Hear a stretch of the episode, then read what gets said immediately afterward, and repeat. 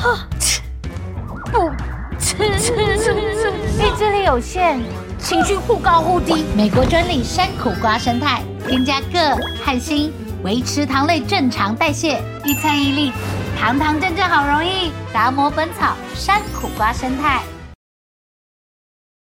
你现在收听的节目是《乖，你听画》。参加我们的博物馆艺文之旅，每集一件经典馆藏，带你畅游世界艺术殿堂。现在就让我们一起乖乖听话。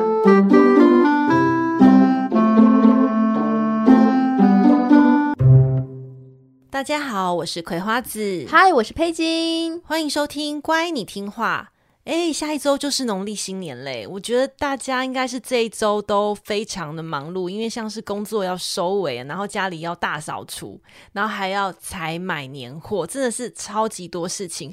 还有一件事情，我觉得就是最麻烦的，就是要思考要买什么样子的礼物当年节贺礼给长辈。你今年要准备什么礼贺礼啊？哎、我往年是就是买一些像寻龙鱼精啊、什么保健品那一类的，但今年我可能不会送东西耶。为什么？为什么？可能就是不会送东西给公婆，因为我公婆呃没有我公公而已啦，惹毛我。怎么样？逆袭？逆袭？最近发生什么事情？哎呀，这样讲起来会不好意思吗？不会，我跟你大家说一下。没有完全没有，我觉得我觉得大家应该会是站在我这边的。就是我上周回去的时候呢，然后呢，公公就是抓，好像逮到机会，你知道吗？他好像憋了很久，他就开始用他的金字塔式的方式呢，一步步把我推向我会怨恨他的那个你知道境地。他怎么样说呢？他就是第一个，他就说：“哎呀。”佩锦啊，就是啊，大嫂很厉害，生四个；二嫂也很厉害，生三个。他们真的好优秀哦。然后你知道，我当然会就说哦，对他们好优秀。你知道，你知道晚辈就是左耳进右耳出，没有关系的。他就发现我无动于衷，觉得说好，那他来第二趴。他就说：“哎呀，佩锦啊，你现在呢生了一个女儿，你呢就要再生第二个，这样子好作伴呐、啊。”啊，我一样是左耳进右耳出，就嗯嗯嗯，公公说的是，公公说的是，晚辈嘛，对不对？不要跟他争执。但到第三趴我就受不了，因为第三趴他就说：“裴景，我跟你说，你没有生男的话，你会后悔。”哈，我真的是哈哎、欸，他整个就是包这个，就是我真的是哦，我真的是那时候已经就是很完全抑制我的那个怒火，我真的差点要翻脸。然后我后来真的受不了，我就说：“怎么样？怎样后悔呢？”公公怎么样后悔呢？你是用这种语气吗？哦，我当然是说哦，怎样后悔？你给我一个说法，啊、语气更差，没有更好是不是？我说哦，怎么样后悔法呢？你可以说一下吗？他就说呃，哦，就是人女儿就是泼出去的水，就是那一类的，你知道，非常传、oh、对非常传统的说法。然后什么儿子一定会回来孝敬爸妈的，所以你一定要生男的，你没有生男的你会后悔这种。哦，我真的是受不了诶，还还好，我们那时候已经坐上车了，我们要回去了，不然他会继续念下去。他就是你知道，从那一刻开始，他就在我心中种下了一个怨恨的种子。你公公是之前看到你都会这样说，还是他突然就是那一天看到你就突然连连环炮似的，就是把他内心真正的想法一股脑说出来？我觉得是，而且我觉得。原本那些人就是有些人说啊，长辈说什么你就点头微笑听听就好。他们就是给他们念念，没有，公公没有放过我，所以我的微笑法没有用，所以他就是觉得我那边就是当耳边风，所以他就认真跟我说我会后悔。哇，整个直接我就爆炸。那你这次的反应有吓到你公公吗？没有诶、他觉得哦，我终于回话了，你知道不是？你知道木头人，我跟他回话，你知道他他觉得说啊，媳妇终于问我为什么了，他很开心。但是我就马上就是你知道。对公公就开始哦，我今年不要送他礼物了，所以你今年真的决定不送吗？对，我可能只送给婆婆哦，一个下马威是不是？对，就是开始默默的，就是好啊，你这样讲我，那我就先不不对你好了，这样子，因为我是我是生孩子机器嘛？Hello，我觉得，而且他那刻板印象我真的没办法。我觉得你公公好像我们上集节目讲到的亨利八世哦。哦。对耶，因为他就是一直要男性的继承人，对，传宗接代，对，他就是一直不断的要，不是，Hello，他是我公公，他管我这一代干什么？对，他不是英格兰国王，哦，对，他只是一个台中的一个公公。对，我就没有这，呃，我觉得所有女性听到应该都会觉得这什么意思啊？所以公公对你而言，现在就是家里的混乱根源。哎，你这样把他讲亨利八世，我觉得非常的对。我要不要给他听上一集亨利八世？我觉得我觉得可以，对，让他听一下。你看，把女人当做这样子，一个一个这样，他会不会回我说，我又没有砍你头？好像讲天经地义的一样。对对对，没办法，真的是。对啊，你我觉得公公可以去听一下上集我们介绍这个真格雷的雏形啊，因为我们那时候有说到，就是这个悲剧的混乱的一切根源，就是英格兰渣男国王亨利八世。那裴景家现在出现了一个就是混乱根源，就是裴景公公台中一世，台中。那亨利八世呢？他是以他的六段婚姻，还有创立英国国教闻名，然后进而造成宗教分裂，还有混乱的继承权，造成他呢评价非常的复杂而且多面。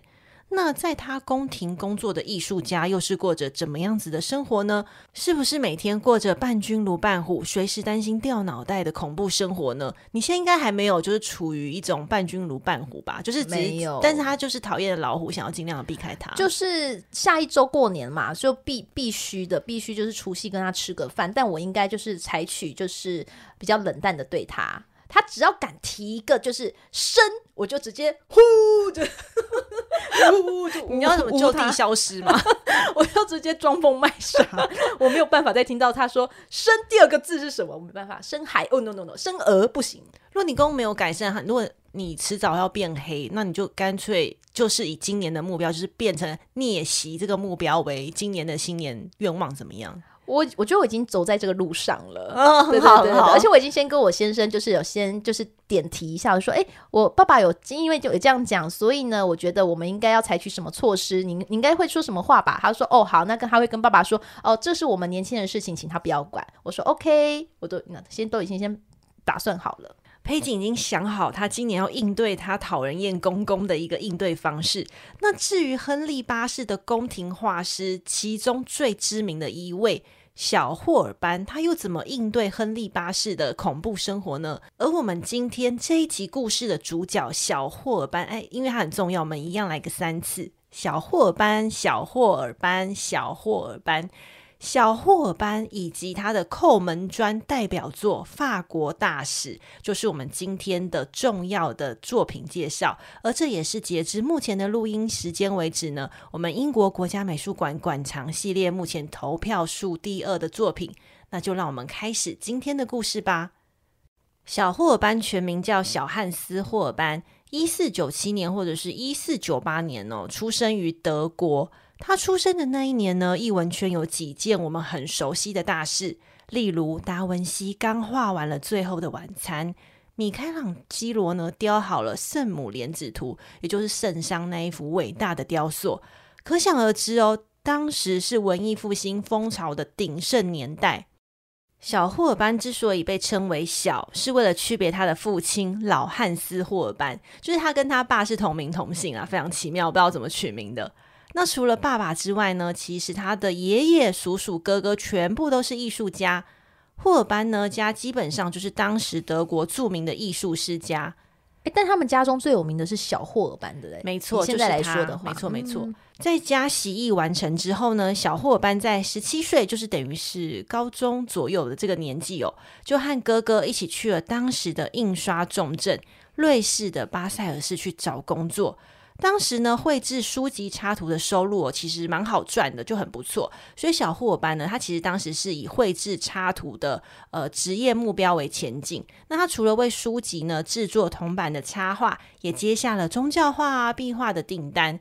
而且他为当时声望很高的人文主义思想家伊拉斯谟绘制的肖像画，因为他画的真的很好，所以为他建立了良好的肖像画的这个职业的名称。基本上呢，当时大概二十岁左右的他，就是有案就接这种很多元职涯的发展。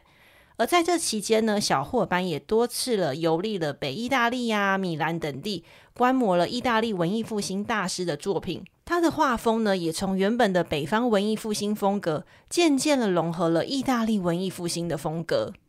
诶，那个北方文艺复兴风格跟意大利文艺复兴风格是什么差别啊？通常我们在讲到文艺复兴的时候，好像就只有听到就是意大利文艺复兴嘛，因为是没错的，因为当时文艺复兴的重镇就是在意大利，我们熟悉的那种大师啊，几乎都是在意大利。因此呢，以意大利为基准，过了阿尔卑斯山之后，就一律称为北方。所以分法就是这么的简单粗暴，就是意大利跟其他以外的地方。对，那但是他们基本上他们的艺术风格还是有一些差异的。就是意大利它注重形式的完美，就是它很注重要对称啊，要平衡啊，还有注重光影还有立体这些效果的描绘。它的人物呢也是非常呈现理想化的。你可以想想嘛，就像拉斐尔这个代表作，它的完美的女性的这种感觉，还有米开朗基罗他那种身体人体那种很健壮的身材哦。那北方呢，相较之下，他就比较少理想化，他反而比较注重的是描绘细节，还有非常逼真写实的一些呃物体的描绘哦。所以我们要大概分辨的话，就是说看到那种画的比较精美的，就是。意大利的，对，那如果是画的比较写实逼真的，但是有点呆板的哦，呆板一点就是北方的，对。但是他们有一个共通的精神，就是他们开始了舍弃了以神为主体的，而转到以人为主体的，这个都是文艺复兴基本的思想。只在表现上，一个就是你刚刚说的比较精美，一个是比较写实但呆板的。小霍尔班十九岁的时候呢，就是一五一七年呐、啊。这一年呢，发生了一个影响欧洲，应该说影响全世界的重要大事。当时呢，同样是德国人的马丁·路德，他把九十五条论纲钉在教堂的大门。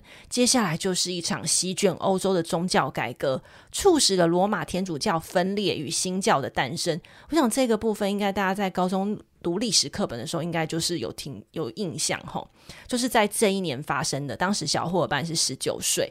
那这个新教它的改革行动就如野火蔓延，快速的从这个发迹的德国北方蔓延开来了。当时很过激、很狂热的宗教分子哦，新教的分子，他们开始破坏教堂内的宗教画，然后把祭坛画的那些画框啊，全部都拿来当柴烧，甚至将圣像的雕刻、彩色玻璃装饰物，还有管风琴等等，全部都砸毁、讨，就是弄坏，因为。在新教的理论上，他们是尽量的减少对实际物体的神的膜拜，而是追从心灵面的灵性的这个崇拜哈。所以他们觉得这些东西就是像我刚刚说的那些圣像雕刻，全部都只是教宗教会花了大钱砸了大钱，就是装饰物品，啊，对，不需要不需要。他们觉得这些东西都是破坏，他们要把它破坏掉。但是你可以想象嘛，就是在这种宗教改革的地区，信徒们再也不敢花钱来委托画家绘制宗教画，所以呢，画家们的委托就大幅的减少，生活也陷入了困境。但这个前提是，他还是不太影响那种 A 级大师，所以像达文西啊、米开朗基罗，他们还是让订单接很饱。只是像一般的工匠画师，他们的收入就大幅的受到影响。当时呢，宗教改革还没有烧到英国。小霍尔班他其实当时的等级大概也就是列在这种工匠画师这种等级而已，还没有成为真正的大师，因为他那时候还很年轻。他呢，在这个巴塞尔市哦，大概待到二十八岁左右的时候，他就觉得说，这个宗教改革哈、哦，一定会烧到我这个城市。那不如我现在是先去英格兰探个路。找一下有没有适合的工作机会。于是呢，他就是先渡船到了英国，然后在那边停留两年之后，又再次的回到巴塞尔市。这时候果然如他所预料的，这个呃破坏圣像的运动已经蔓延到了巴塞尔市，画作委托变得非常非常少。但是呢，他在这边还是苦撑了四年。在四年之后，他真的觉得不行了，我这样子在这边没有办法发展，我没办法赚钱养活自己。于是他就永远的离开了欧洲大陆，在一五三二年前往英格兰发展他的事业。诶，他之前先去英格兰两年，他先探路，他有先画了什么名画，或是做了什么事吗？其实是有的，因为我们刚刚在前面有提到一个就是人文主义思想家，叫做伊拉斯莫。小霍尔班帮他画了肖像画，其实画得非常成功，所以在他的引介之下，他也在英格兰认识了很多人文主义的思想家，也帮他们从事了一些呃画作的一些描绘，所以他基本其实基本上那边开始种了一些小小的人脉。那他第二次的。来到了英国是在一五三三年，这一次他的身份就是他再也不回到他出生还有他的那个发展的地方，他要永远待在英国了。他就是打定这样的主意来到英国。他在这一年呢，完成了一幅画作，叫做《法国大使》。这一幅法国大使的双人等身肖像画，让英国人第一次见识到。无人能比的厉害画技。而这一幅画呢，也为他日后在英国贵族圈打开了通路。这幅法国大使的双人等身肖像画呢，其实就是顾名思义嘛，就是描绘了两位男士，他们都是法国的外交官，分别呢是法国驻英国亨利八世宫廷的大使丁特维尔，另外呢则是这个丁特维维尔的好朋友，他是来法国任职的主教，叫做塞尔夫，他们的工作都是外交官啦，都是这样子哈。哦，先来为大家说明一下，创作法国大使的这一年哦，就是一五三三年发生了什么事情？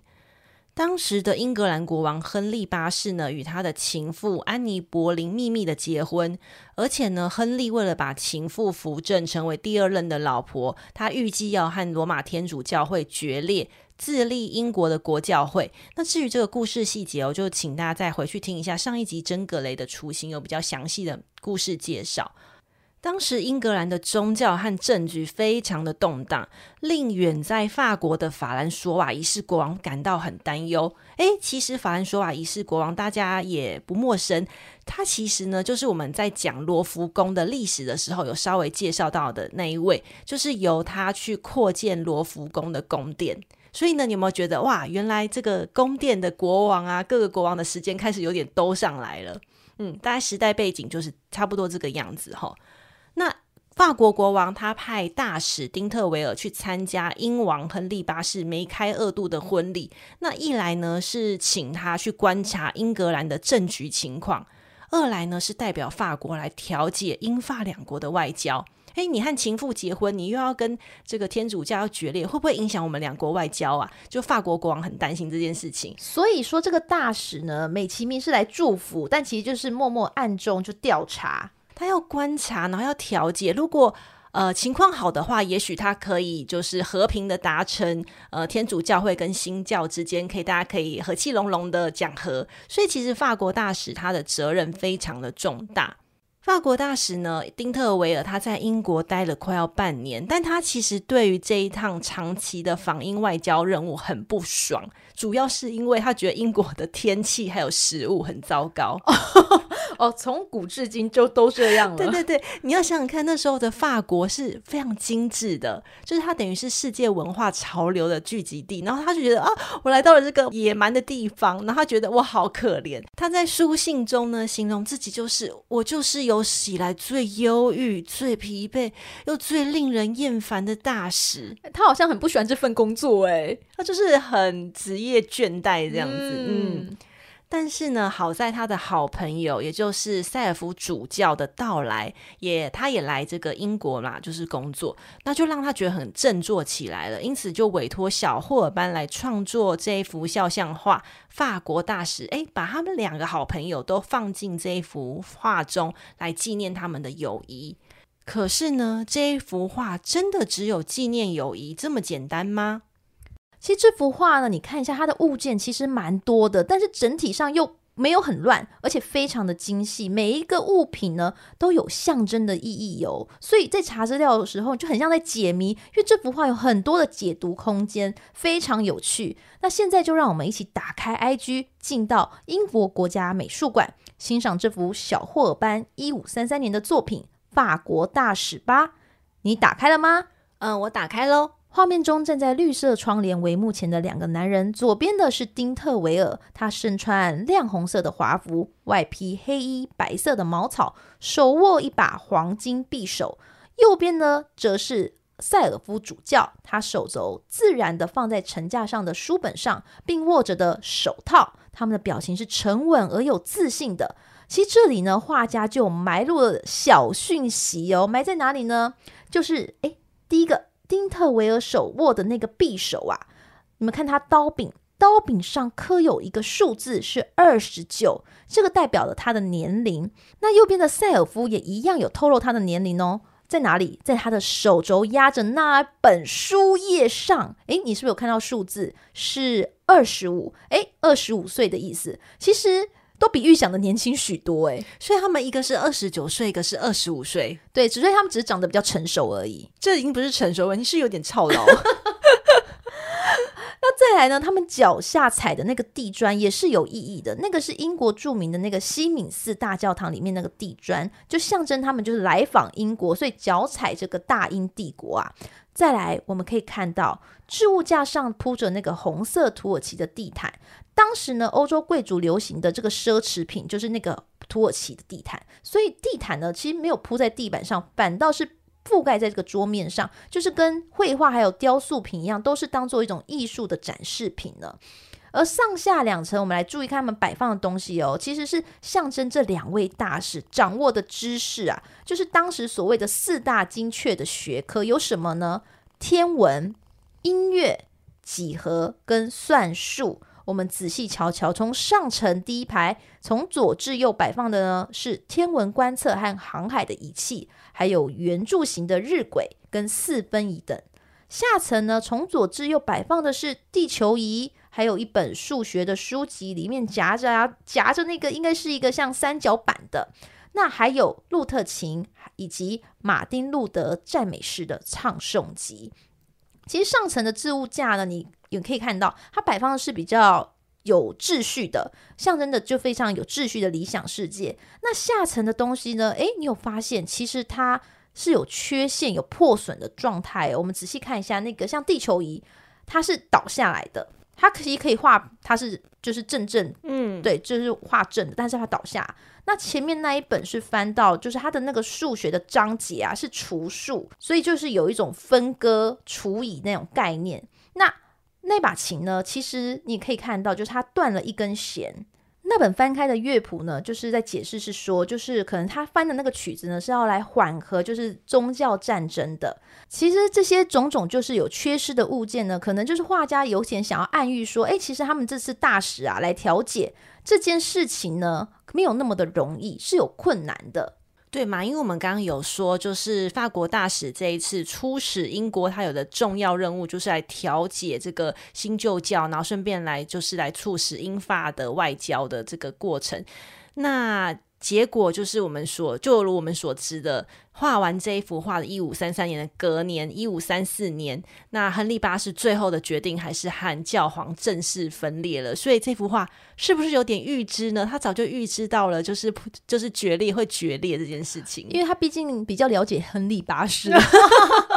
画的时候就已经默默说啊，一定不可能成功了这样子。好，那我们再来看画中最著名的一个细节，就是画作底部中心有一个很扭曲的图像，就是你会发现它是一个骷髅头，头骨是以变形的方式呈现的，是文艺复兴就是早期的风格，也是一种视觉谜题。它这个视觉谜题不是小霍尔班独创的，所以呢，就是当时我好像也跟大家分享，就是我当时去的时候，我看到有人躺在那里看。哦，我想说，天哪！这个第一个，这个美术馆好自由；第二个，觉得这个人的独特的看法，我真的是此生从未见过，真的是太厉害了。你看，我记到一辈子。等一下，我想好奇说，那个人躺在地板上，然后就这样一直看着那一幅画，他是整个躺平在地板上哦。对，他就躺在那个画的正下方，然后就这样一直往上看。然后我那时候经过，想说：天哪，这人看画方式太特别了，你知道吗？因为完全就像 Craig 说，我们只要在右下角，我们就可以看到一个完整的骷髅头。所以想说：天哪，这人看画的角度真的是好迷啊！我觉，可是我那时候觉得很酷。那你有跟他一起躺在他旁边吗？没有，他就一直躺着。所以这后来我自己也想，哎，对，这人是不是只是想休息？哎，我觉得好像应该是想休息。他怎么躺那么久啊？很久哎，因为我好像逛来逛去。哎，也是一个小时吧。他我回来之后，他还在那边呢。他应该是看不到，所以就一直躺在那里，是吗？我就想说他是脚酸，太迷样了。我那时候没想到，就是 Craig 跟我说，哦，他真的是可能真的是一个一个迷样的人物。他这样看话不对的，所以我本来就是想要邀请大家一起躺下来看看的，但殊不知啊，没关系，那只是一个很迷样的男子。你就像 Craig 说的，在右下角看就好了。所以你真的有看到吗？哎，我我是有看到的，因为其实大家就会往同一个角度看。然后只是那个男的躺在那里，我以为可以看到很更更神奇的一个你知道画面之类的，但其实右下角就看到了。哦，我我觉得那男生只是缺一个被子而已。但其实那时候我就是很好奇，说为什么要在一个肖像画上面画上一个骷髅头，就是不是很冲突吗？其实骷髅头在静画、静物画里面呢、啊，一直都有一种特殊的象征意涵，就是它其实代表的就是生命的脆弱还有短暂，或者是提示死亡的必然性哦。而且我觉得，呃，霍尔班会想要在这一幅画上这个骷髅头，其实有点呼应这位法国大使，因为法国大使丁特维尔他其实有一个座右铭，他的座右铭是一句拉丁文，翻译成中文就是说：“记住你会死，就是要叫大家珍惜现在此刻，反正你终将一死。”对，所以其实画上骷髅头有呼应到他人生的座右铭，但是呢，比较奇怪的是说，为什么霍尔班要画出一个？极度扭曲，而且像是一个异次元生物的怪东西，阻挡在他们的画面的地板上呢。而且大家还要走到这种特定的角度才看得到，就是一个比较奇怪的画法。哦，我是看到资料上有人是认为说，就这幅画曾经是挂在那个楼梯间，就所以人们就走上楼梯的时候可以看清楚那个人类跟头骨。但是也有另另外一种可能性，就是他只是想要炫技而已啊。对，我是有看到这个说法。这炫技倒是蛮有可能的，因为他就是靠着这一幅画打进英国贵族圈嘛，所以炫技是可以理解的。但是这个光学就是完全的扭曲，大家对于就是正常官画的一个角度是一件非常不可思议的事情。而且我觉得还有另外一个用意，就是说。呃，你真的是要走到特定的角度，你才能够把那个骷髅头看得很明确。但是你把骷髅头看到很明确的同时，画中所描现出来那种极致写实的物品就变得很扭曲，好像是在说，当人们面对到死亡的时候，这些他所展示的财富、知识、荣耀，全部都化为乌有了。其实还有另外一个细节，我其实当下完全没有注意到。我是查资料的时候，我还发现我还抖了一下，就是你看左上角那个幕后面，它藏着一个受难的基督，诶，这什么意思啊？基督受难的十字架通常是象征，就是复活或者是救赎的希望，它是比较偏向神性的、精神性的。但是我们要注意的是，就是小霍尔班他其实生活在一个新旧教交接的一个改革的时代，当时人们重心开始由由就是纯然的神性开始的转向人的时代，所以在法国大使这幅画里面，我们看到了很多关于你刚刚提到的，就是精准知识。对不对？这种很就是每种东西都是可以透过科学去测量出来的一种精华。可是呢，他但是他从同时在画面的呃左上角又画了一个小小的这个十字架耶稣。吼，我觉得在某方面，他可能在提醒我们是说，当人们在狩猎了各种知识的时候，也没有办法完全摆脱神的意志，就是有一种神仍然在某处，或是在你的背后看着你们这样子。对啊，所以这幅画真的是很多的那种物件元素啊，还有你知道画家自己的巧思啊等等的，就是真的很像在解谜。我觉得这幅画真的很有趣，就真的还蛮多细节是值得大家就是放大、放大、放大再进去去细看的内容。所以这个也再次的呼应到小霍班，他其实还带着他原本北方文艺复兴注重写实还有细节，然后逼真度的这一种色彩在。嗯，我觉得如果我。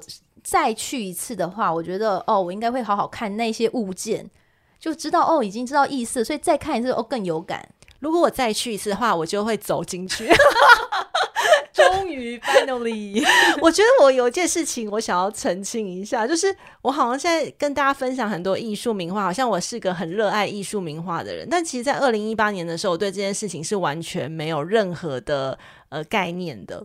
这件事情是从二零二零年我们开始做 Podcast，二零二一年开始做 Podcast 之后，才逐步的深入。所以对于就是年少轻狂经过美术馆不愿意进去这件事情，然后只想买纪念品，对，还有去科芬园，我没有后悔，因为那就是当时的我，我可以理解，我可以理解，而且我当时也觉得哇，躺在那里的少年好厉害哦。完全搞错，也不去找一个导览，有没有？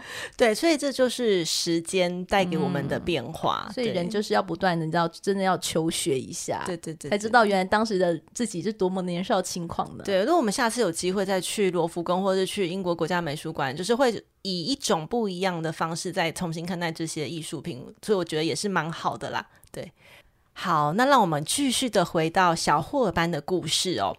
我们刚刚之前有说过，亨利八世他是一个爱情的烂男人。但是呢，他却是文艺复兴时期的庇护者。他其实非常热衷于音乐啊、文学和艺术哦。小霍尔班用法国大使打开了他在英国的知名度。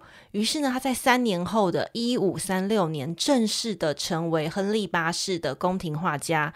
我们可以从一段译文中看见亨利对他的肯定还有珍惜。那一段译文啊，是这样子描述的。